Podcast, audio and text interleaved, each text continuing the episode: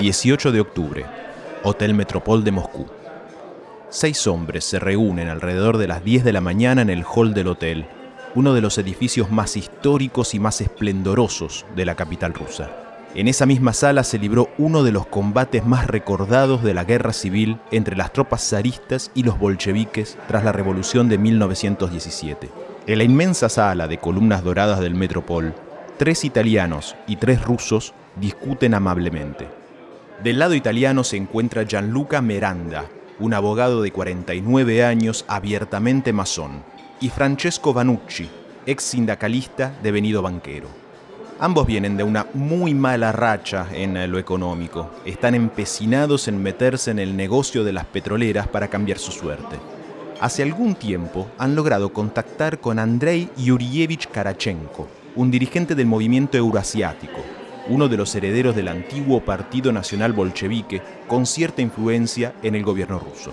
Con él también se encuentra Ilya Andreevich Yakunin, hombre de negocios vinculado al Ministerio de Energía ruso. Completan el grupo el traductor y el hombre clave en toda esta historia, Gianluca Savoini, portavoz en Rusia del entonces ministro del Interior de Italia, Matteo Salvini.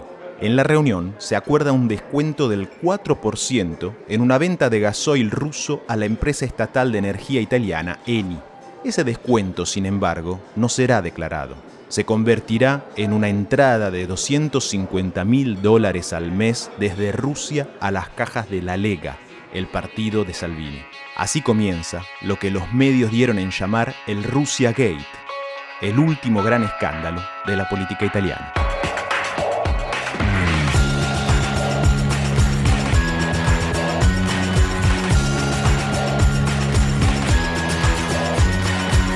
La Vía, un podcast sobre Italia.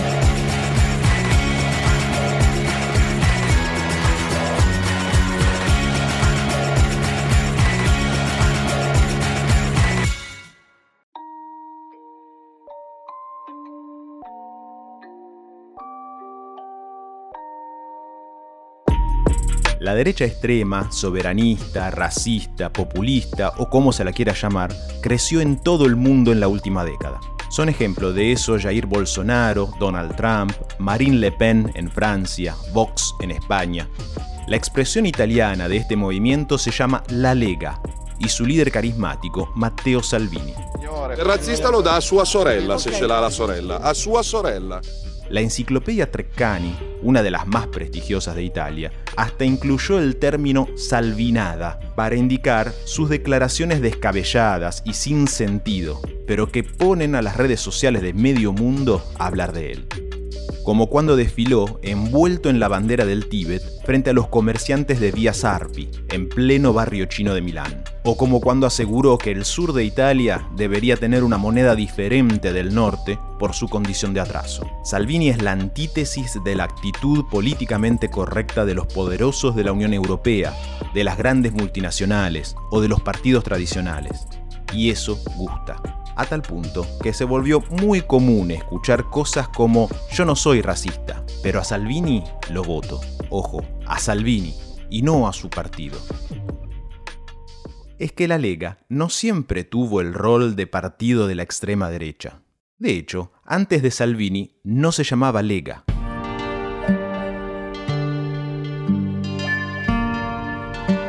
Se llamaba Lega Nord, la Liga del Norte. El nombre fue elegido en homenaje a la Lega Lombarda, conformada por 26 ciudades del norte de Italia en 1167 para resistir a las invasiones de Federico Barbarroja, emperador del Sacro Imperio Romano Germánico. La Lega Lombarda logró frenar también los intentos de su hijo, Federico II, medio siglo más tarde. Cuando a mitad de los 80 un grupo de movimientos municipales y regionales fundaron un nuevo partido en la Lombardía, decidieron llamarlo Lega Lombarda, y cuando otros movimientos de otras regiones como Piemonte o Véneto también quisieron entrar en el partido, se convirtieron en Lega Nord. En sus inicios se trataba de un partido de pequeños y medianos productores, en su mayoría rurales, que pedían mayor autonomía del gobierno central de Roma.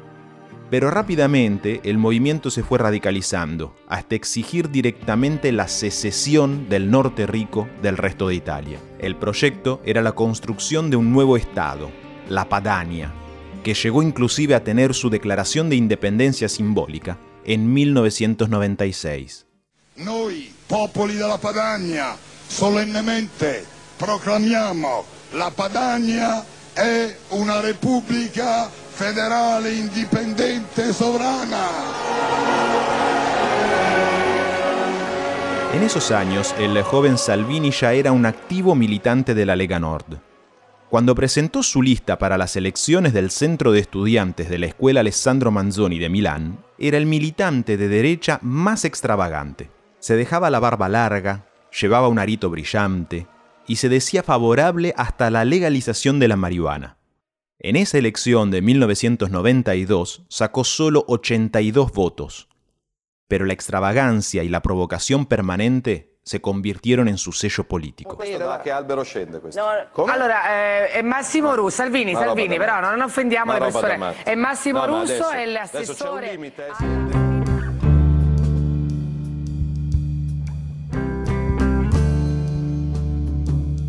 En los 90, la Lega Nord llegó a fundar el Parlamento Padano, un simulacro de Congreso de representantes de todas las realidades sociales del norte de Italia que querían independizar. La idea era que ese parlamento fuese lo más representativo y más similar posible a un parlamento plural. Y para eso, entre los mismos dirigentes se repartieron las listas que se iban a presentar a las elecciones. Había socialistas padanos, conservadores padanos, liberales padanos, y a Salvini le tocó liderar el grupo de los comunistas padanos. Un oximorón, claro, que sin embargo le valió la fama en los ambientes de la política en los cuales iba construyendo su poder interno al partido. Años después, admitió que esa experiencia le sirvió para su proyecto de modernizar el partido.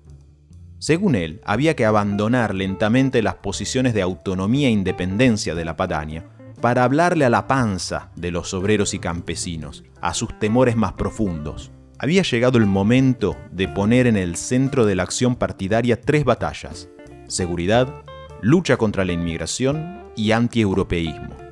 La Lega Nord debía retomar entonces muchas de las banderas que había dejado la derecha extrema, pero sin heredar su mala prensa.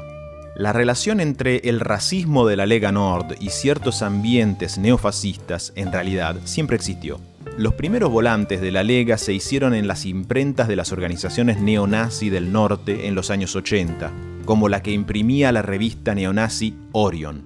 Los primeros dirigentes de la Lega Lombarda no sabían ni cómo pegar carteles en las calles, y fueron los militantes neofascistas los que los acompañaban a hacerlo. Pero en los 90 la aceptación pública hacia la extrema derecha se derrumbó, y sus dirigentes fueron excluidos de la lucha electoral.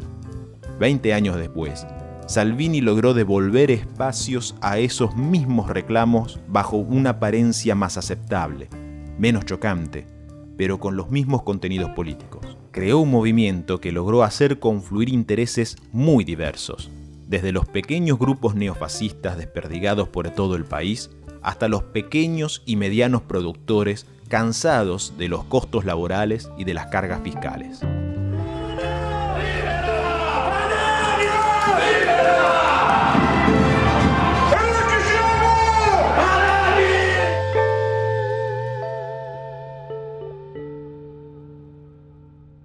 En 2012, la ocasión para cambiar la piel de la Lega Nord se presentó en forma de escándalo.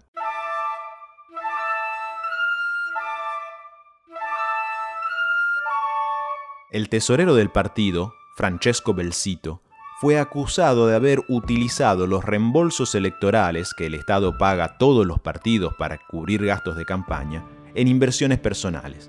Según las acusaciones, la cúpula del partido había usado dinero público para invertir en oro y diamantes en Tanzania y empresas offshore. Se calcula que el agujero es de 49 millones de euros. Los abogados de la Lega Nord lograron cerrar el asunto algunos años más tarde, acordando un pago en cuotas durante 80 años desde el partido hacia el Estado. Pero el terremoto político fue devastador. La Lega nella bufera dopo l'avvio dell'inchiesta sull'ormai ex tesoriere Francesco Belsito. Dalle carte e dagli interrogatori continuano La Lega Nord comenzó su renacimiento en el Congreso Extraordinario de diciembre de 2013 en Turín, donde fue elegido el nuevo secretario general, Matteo Salvini. E lo dico da giornalista, con tutto rispetto per i giornalisti che fanno il loro lavoro. Ci avete rotto i coglioni. El nuevo líder del partido sube su vida entera a las redes sociales, mezclando la actividad política con la rutina del joven italiano común. Un aperitivo en el bar jugando a los jueguitos, un discurso en el mercado popular de un pueblo de provincia y un abrazo con Le Pen o los hijos de Bolsonaro, que nombra, entre risas, miembro emérito de la Lega. Olá amigos, tudo bom? Estou aqui com ninguém menos do que Matteo Salvini, dispensa apresentações, ministro do interior, vice-primeiro-ministro aqui da Itália e certamente uma das pessoas que melhor representa né, esse movimento de direita que está ocorrendo no mundo inteiro. Se nós olharmos né, a mudança que houve do socialismo para uma economia de mercado mais liberal e para os valores conservadores, nós temos aí o Jair Bolsonaro no Brasil, Trump nos Estados Unidos e aqui na Europa tem Victor Orbán e também tem Matteo Salvini, que a gente está encontrando aqui em Milão. Salvini, vai ou não vai ao Brasil? Vediamo presto in Brasile, ci vediamo presto. El 19 de diciembre de 2014 llega el volantazo. Nace Noi con Salvini, una lista que se presenta en las elecciones del centro y sur de Italia y que representa el abandono del histórico objetivo secesionista de la Lega que comienza a crecer y mucho en el sur. El mismo Salvini es elegido senador en 2018 en la sección electoral de Calabria, en el extremo sur, enésimo oximorón o salvinada para la política italiana.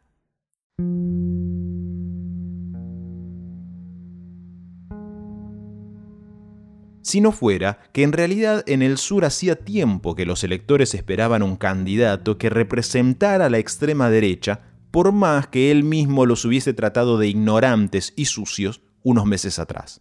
Salvini se declara antiabortista, contrario al matrimonio igualitario y contra lo que él llama la imposición de la ideología de género. Lanzó campañas contra la Unión Europea y especialmente contra el euro, que considera un crimen contra la humanidad pero su caballito de batalla siempre fue la lucha contra la inmigración, basada en la teoría del gran reemplazo. L'immigrazione è un business, è in corso un tentativo di sostituzione etnica, di pulizia etnica ai danni degli italiani e noi come Lega resisteremo fino alla fine.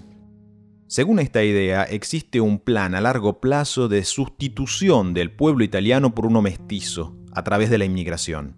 Y esto acabaría con la identidad, la cultura, el poder de las poblaciones locales, que por lo tanto hay que preservar reforzando los controles y fronteras. Detrás del complot estarían los grandes poderes de la Unión Europea, las izquierdas en general y las organizaciones humanitarias, que según Salvini solo quieren enriquecerse con la trata de inmigrantes clandestinos. Che non vogliamo morire di immigrazione, che non vogliamo morire di disoccupazione, che non vogliamo morire di fanatismo islamico. Ebbene, se questo significa essere populisti, ebbene io sono orgoglioso di essere populista. Se gli altri sono gli schiavisti, sono gli assassini. E viva il En populismo. 2018, los dos partidos euroescépticos de Italia, la Lega y el Movimiento 5 Stelle, logran un acuerdo para formar un nuevo gobierno y eligen al profesor Giuseppe Conte como primer ministro. Salvini se convierte en vicejefe de gobierno y ministro del Interior.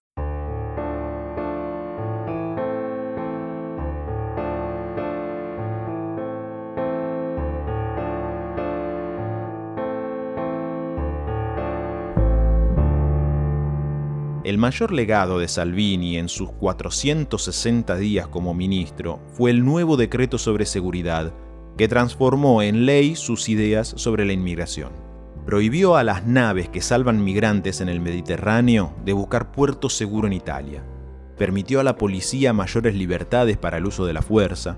Prometió expulsiones, controles y represión contra la inmigración clandestina. En agosto de 2018, llegó a dejar varadas 190 personas, entre ellas 37 menores, salvadas por la nave Diciotti de la Guardia Costera Italiana tras un naufragio en medio del Mediterráneo. Salvini impidió que la nave atracase en cualquier puerto italiano y los migrantes quedaron sin agua y sin comida durante una semana en medio del mar. En julio de 2019 se repitió exactamente la misma escena con la nave Gregoretti, que acababa de salvar 130 personas y quedó seis días en aguas internacionales esperando un permiso del Ministerio del Interior para poder atracar. Por esos casos, la justicia italiana abrió un expediente contra Salvini por secuestro de persona.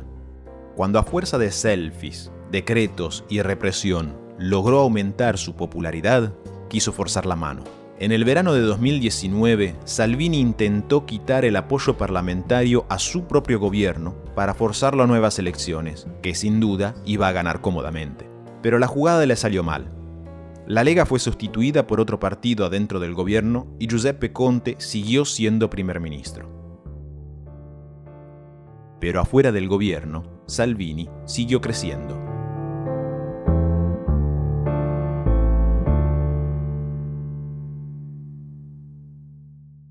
Ci hanno detto che da lei parte una parte dello spaccio della droga qua in quartiere. Hacia finales de 2019, en uno de sus tantos videos virales que publicó en las redes sociales, aparece tocando timbre en un barrio popular de la periferia de Bolonia. En ese departamento vivía una familia de tunecinos, y Salvini, sin siquiera saludar, los interrogó con violencia para hacerles confesar que traficaban droga. No solo no lo logró, sino que fue denunciado por la embajada tunecina y se abrió un escándalo internacional. Salvini transformó un partido autonomista y localista en un movimiento de extrema derecha, antieuropeo y xenófobo. Para lograr esa mutación, Salvini necesitó de aliados y hombres fieles, y uno de los más fieles es Gianluca Savoini. A Savoini lo dejamos en Moscú, negociando con los emisarios de oligarcas y el gobierno ruso una venta de combustible que servía de pantalla para financiar el partido de Salvini. Esta es la grabación de aquella reunión.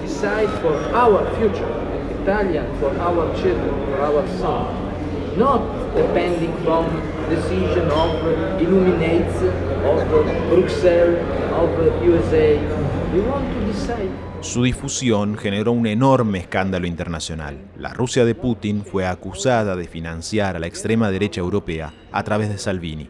Pero eso no impidió que la Lega se convirtiera en el partido más votado en Italia en las elecciones europeas de mayo. El que pagó el costo del escándalo fue justamente Savoini, antiguo militante postfascista devenido en asesor de la Lega en los años 90.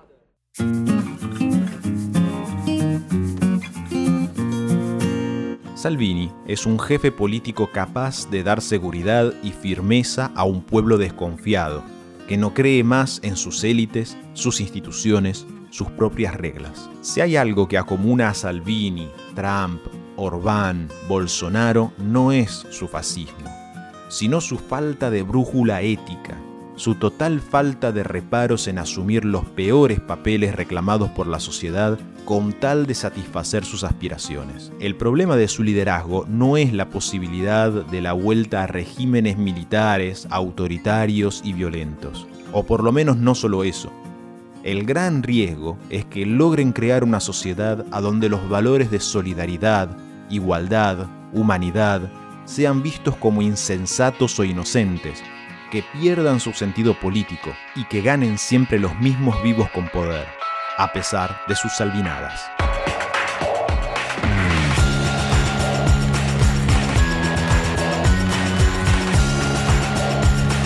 La Vía. Producción y realización Federico Larsen. Locución de artística Amanca y Silva. Signore e signori, è tutto per oggi. Vi auguriamo buonanotte. buonanotte. Buonanotte. Buonanotte.